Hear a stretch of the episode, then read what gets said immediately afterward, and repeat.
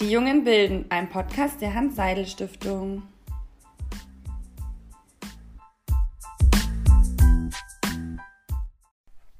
Hallo und herzlich willkommen zu einer neuen Folge von Die Jungen bilden. Heute wollen wir mit euch über das Thema Schule bzw. Abitur in Zeiten von Corona sprechen. Mein Name ist Lisa. Und meiner Theresa. Und unsere Gesprächspartnerin heute ist die Valeria. Hallo. Hi, es freut mich dabei zu sein. Es freut uns. Ja, sehr. Ähm, dass du dir die Zeit genommen hast. Ähm, Abitur gerade vorbei, ist alles gut gelaufen oder bist schon im Urlaubsfeeling? also mehr oder weniger, weil ähm, ich mache ja Abitur auf der FOS und dort braucht man eine zweite Fremdsprache. Und dadurch, dass ich aus der Ukraine komme, ist Russisch meine Muttersprache und ich habe entschieden, das als Prüfung zu machen. Oh, wow. Und es besteht aus zwei Teilen und der zweite Teil ist erst im Juli, also der, oh. die mündliche Prüfung. Deswegen, ähm, die anderen habe ich schon überstanden, die äh, vier regulären. Und im Juli kommt noch Russisch mündlich. Das ist aber auch gemein, oder? Jetzt so, so eine längere Zeit frei, aber es ist nur halb frei. Ja, ich meine, wir bekommen ja unsere Noten auch am 8. Juli und wenn man zum Beispiel okay null Punkte in irgendeinem Prüfungsfach haben sollte, müsste man in die mündliche Prüfung. Das heißt, man ist zwar schon halb frei, aber man kann, es kann noch mal schnell stressig werden. Man kann noch nicht ganz den Haken setzen. Genau. Sehr gut. Ähm, war es denn eigentlich schwer, sich jetzt durch die ganze Corona-Situation sich auf den Abschluss vorzubereiten?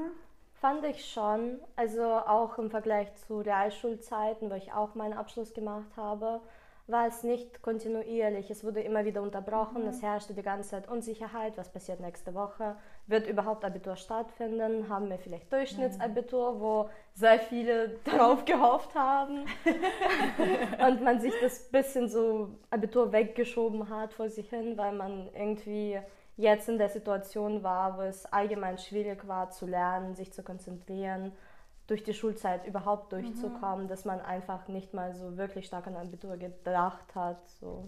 Ja, schwierig, sich da gedanklich drauf einzulassen, ja. wenn man genau. gar nicht weiß, was passiert eigentlich. Vor allem wann, wenn man nicht so ein festes Datum hat, wo man jetzt drauf lernen ja. kann, ja. stelle ich mir auch nicht leicht vor.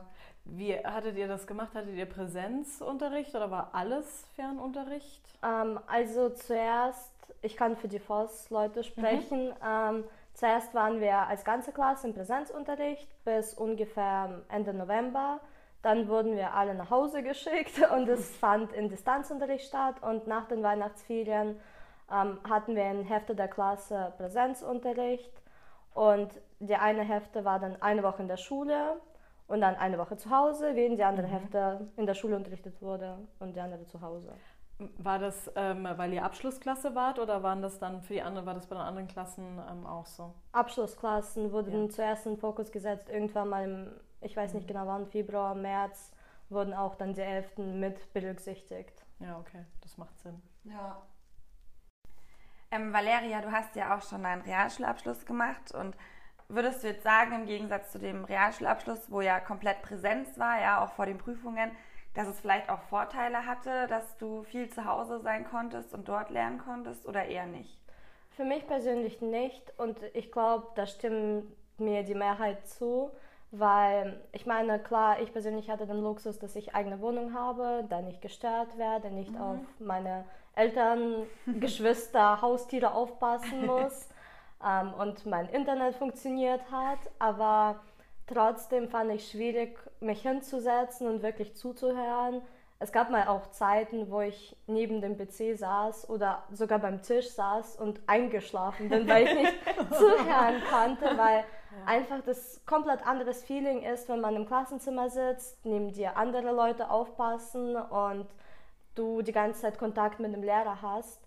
Und zu Hause ähm, gibt so viele Ablenkungen, da gibt es mhm. Bücher, da gibt es Serien, da gibt es kochen, ja. dass man irgendwie ja. frühstücken will jetzt und statt bei Mathe jetzt wirklich zuzuschauen, sich Frühstück daneben kann. ähm, auch die Sachen, die einem nicht interessieren, das fällt einem noch mal schwieriger dazu zu hören. Klar, bei Sachen, die einem interessieren, ist es vielleicht nicht so schwer. Mhm. Ähm, ich habe gehört, dass manche gesagt haben, okay, man konnte die Nebenfächer vernachlässigen und sich auf Hauptfächer zu konzentrieren.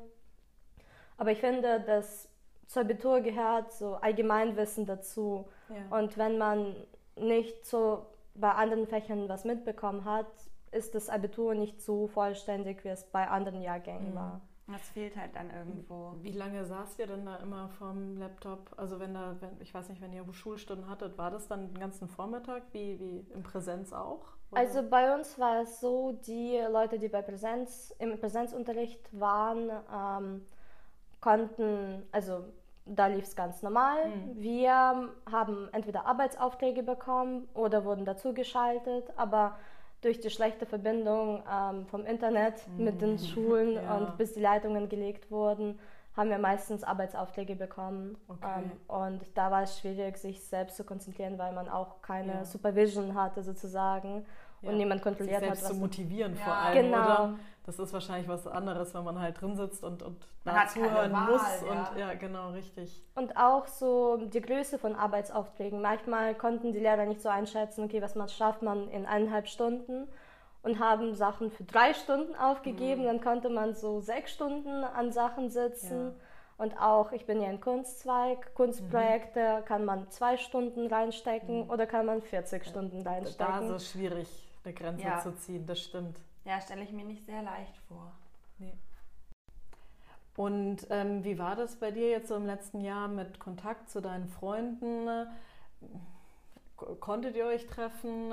Ich weiß nicht, jetzt im Sommer ging es wahrscheinlich noch besser, als dann, als dann im Herbst die zweite Welle angerückt ist, oder? ja, also ähm, ich fand eigentlich durch Präsenzunterricht in der Schule hat man ein bisschen Kontakt zu Menschen gehabt. Das war sehr, sehr schön. Oh, das verstehe ich. ähm, aber sonst, es war schwierig. Vor allem, ich bin ein sehr extrovertierter Mensch und ich bin gerne unter Menschen und auch ja. ähm, so politischen Sachen sind ja auch alle weggefallen. Mhm. Und auch, ähm, ich bin ja die Schülersprecherin in meiner Schule mhm. und ähm, es gibt so viele coole Aktionen, die man machen konnte. Wir haben uns zusammengesetzt. Ich war auch letztes Jahr in SMV, weil das ist mein zweiter Corona-Abi-Jahrgang. Und wir haben schon den Abi-Ball geplant. Wir haben schon den mhm. Ort gefunden. Wir haben äh, den Preis für die Karten festgelegt. Und wir haben uns alle so sehr drauf gefreut. Und das ist einfach alles weggefallen. Und ja, man saß eigentlich mehr oder weniger zu Hause alleine da. Ja. Auch äh, Fitnessstudios wurden ja geschlossen im November und mhm. es gab gar keine Auslastung. Also wir wurden so sehr belastet durch die Schule, auch als damals die Ferien weggefallen sind, mhm. weil es mhm. einfach nur durchlernen und man konnte auch nicht Motivation dafür finden, weil es einfach keine Auslastungen gab. Man konnte nicht, sich nicht mit Freunden treffen, man konnte nicht zum Sport gehen, man konnte nicht raus ja. in die Welt gehen und reisen oder was auch immer machen. Man war schon sehr, sehr eingeschränkt in seinen Handlungen. Ja, das stimmt. Äh, weil du gerade Abiball gesagt hast, dass ihr das alles geplant habt, wie schaut es denn dieses Jahr aus? Könnt ihr, hofft ihr drauf oder habt ihr schon alles? Wir abgesagt? haben die Hoffnung schon längst aufgegeben. ähm, also Abi-Reisen waren ja, würden ja von der Schule geplant sein, aber sowohl letztes Jahr als auch dieses Jahr wurde es abgesagt. Ich bin nach Malta geflogen. Oh. ähm, und Abibal plant bei uns ähm, das, die SMV und ich bin ja auch eine der Leiterinnen von SMV ja. und wir haben schon besprochen, kann man das im Autokino machen, kann man das irgendwie auf großem Platz machen, ja. kann man das irgendwie organisieren, aber wir sind zum Entschluss gekommen, dass erstens ähm, zu reservieren ist sehr schwierig, wenn man nicht weiß, wie die Regelungen zu dem Zeitpunkt ja, vom Abiball sind. Das stimmt. Und ähm, solche Sachen zu reservieren und zu planen, das dauert Monate. Das heißt, wenn wir Abiball planen müssten, hätten wir schon im Dezember damit angefangen. Oh Gott. Und das genau. war ja gar nicht möglich. es ja, war nicht möglich. Man ja nie wusste, nee. wie es dann im Sommer wirklich ist. Gell? Ja, ja Planungen waren nicht so. Aber jetzt so Reise, macht ihr dann privat irgendwas, dass du mit ein paar Freundinnen oder so irgendwo hinfahrt? Ähm, ich bin ja jetzt nach Italien gefahren, Ah, gleich, Ah, gleich, gleich nach der letzten Prüfung am nächsten Tag für eine Woche. Ja, immerhin. Sehr gut. Ähm, weil mein Problem ist auch, weil ich bekomme deutsche Staatsbürgerschaft und da werden meine ukrainischen Dokumente ungültig und ich darf nicht mehr ausreisen. Das heißt sogar, schwierig. wenn ich die Möglichkeit gehabt hätte, weil wir haben mit den Medis, also mit meiner Medis-Gruppe Reise nach Paris geplant für ein Wochenende und dann habe ich nachgedacht, dass ich eigentlich nicht im Ausland sein darf, wenn meine Dokumente ungültig sein werden. Das ist ein guter Plan. Deswegen vielleicht in Deutschland irgendwo oder so ein Roadtrip durch Deutschland, wenn Das das ist geht. jetzt der Vorteil mit Corona, man lernt sein Heimatland, finde Ja. ich, unglaublich gut kennen. Davor war es immer Fernreisen, Fernreisen, Fernreisen. Und jetzt denkt man sich nur, die Nordsee ist auch ganz hübsch. Ja, das stimmt. Stimmt. Ähm, du hast vorhin erwähnt, dass du in der Schülerunion bist. Äh, was, können, was kann man sich denn darunter vorstellen? Also auch für unsere Zuhörer, was machst du da und was ist das genau? Also es ist eine Vereinigung äh, von Schülern, die eher konservativere Werte vertreten sozusagen. Ähm, es entstand ja damals als Gegenbewegung zu der linken Politik sozusagen. Ähm, und wir auf Landesebene organisieren, machen Projekte, organisieren Veranstaltungen. Zum Beispiel, ähm, es fand letztens ähm, Konferenz mit den Schülersprechern statt aus ganz Bayern. Das sollte eigentlich in Präsenz sein, aber Online. ähm, durch Corona ähm, wurden wir an vielen Sachen gehindert. Ähm, auf Kreisebene schickt man Pressemitteilungen raus, sagt seine Meinung. Man kann auch Projekte organisieren. Vor paar Jahren haben wir einen Europatag organisiert, als die Europawahlen waren. Ähm, an verschiedenen Schulen mit verschiedenen Referenten in ähm, meinem Ort.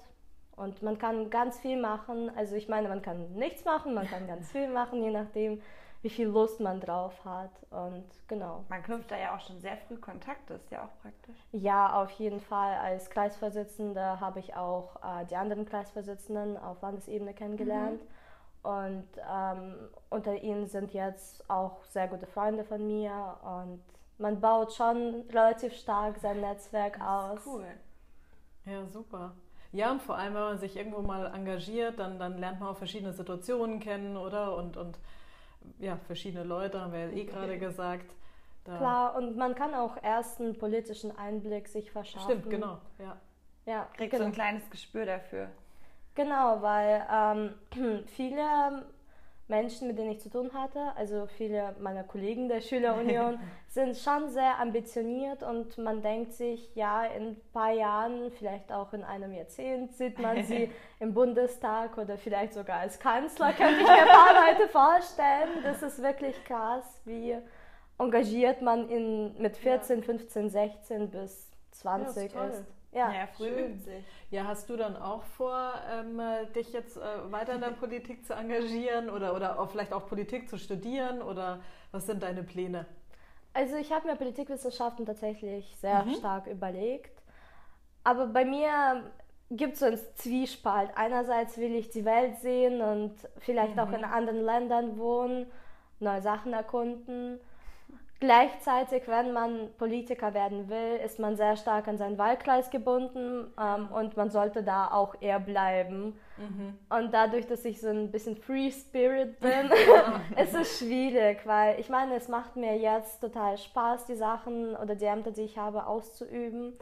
Aber ob es mehr wird, weiß ich zurzeit noch nicht. Ah ja, du hast jetzt auch gerade Abitur gemacht. Da Genau. Kann man auch, kann man auch mal kurz einen. Moment nehmen und mal drüber nachdenken in Ruhe. Ja, Absolut legitim. Und was Studium angeht, mein Problem ist nicht, dass ich gar nicht weiß, was ich studieren will, sondern mich interessieren so unglaublich viele Sachen und mich zu entscheiden ist so schwierig, weil ich, kann, ich würde gerne Theaterwissenschaften studieren und gleichzeitig würde ich Anglistik studieren und Marketing und Social Media ist auch voll mein Ding und da sich zu entscheiden ist so Es gibt so schwierig. viele Sachen. Genau. Und auch so in Deutschland oder doch in Österreich oder irgendwo in Bulgarien oder Polen. Mhm. Ähm, weil sobald ich deutsche Staatsbürgerschaft habe, habe ich auch die Option im Ausland zu studieren in Europa. Und ähm, gleichzeitig will ich aber auch reisen und das ist so ein bisschen schwierig. Ja, da musst du jetzt mal in dich gehen, jetzt, wenn Genau. du dann die letzte mündliche Prüfung hinter dir hast, dann mal sich äh, ja, hinsetzen und mal drüber nachdenken, was es jetzt wird. Gell? Ja, Aber ich glaube, da fühlen viele äh, junge Leute mit dir. das glaube ich auch. Viele haben auch so starke Zukunftsängste und wie in dem Jahr, wo man gefragt hat, ja, was machst du denn mhm. nach dem Abi? kam dann so, können wir über ein, was anderes sprechen? wir haben noch drei Monate, wir haben noch vier Monate Zeit. Lass uns über was anderes sprechen. Und die meisten machen tatsächlich ein freies Jahr, ein, weil Auslandsjahr mhm. ist jetzt sehr, sehr schwierig, schwierig ja. weil das hätte ich auch gerne gemacht, aber durch Corona gibt es eigentlich sehr wenige Optionen, auch was Visum angeht oder Programme wie Work and Travel oder Au pair ja. sind sehr, sehr, sehr eingeschränkt. Ja, klar, ja. man muss schauen, wo es sicher ist. Und genau, und ich meine, es ist ja auch ähm, verständlich, dass man aufpassen sollte, wohin man reist und lieber jetzt Richtig. zu Hause bleiben, bis die Pandemie komplett weg ist. Und ja. Wir wollen nicht nochmal daheim bleiben. Nein, absolut nicht. Genau. So, jetzt haben wir ja schon echt über einiges gesprochen. Ähm, hast du noch irgendwas, was du gerne unseren Zuhörern oder Zuhörerinnen mitgeben willst?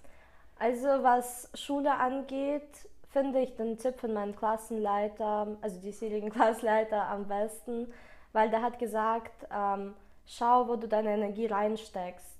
Weil ich meine, klar, du kannst jetzt 40 Stunden bei Mathe lernen verbringen mhm. und von zwei Punkten auf drei Punkte dich verbessern. Ähm, aber du kannst auch, keine Ahnung, 20 Stunden in Mathe investieren und 80 Stunden in Englisch oder Deutsch, wo du weißt, okay, du kannst dich um fünf Notenpunkte verbessern, um vier Notenpunkte verbessern.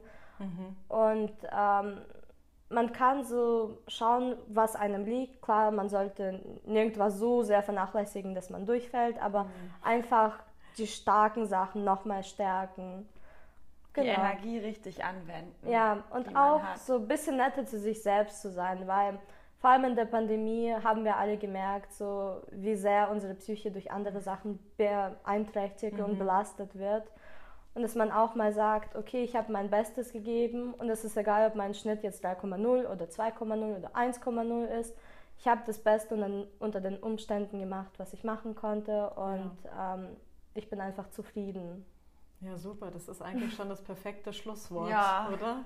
Also vielen Dank, Valeria, dass du dir Zeit genommen hast Hat heute. Uns sehr gefreut, dich kennenzulernen. Mich auch. Danke, dass ich dabei sein durfte. Ja, gerne. Wir freuen uns, wenn wir uns bald mal wiedersehen. Tschüss. Ciao. Tschüss.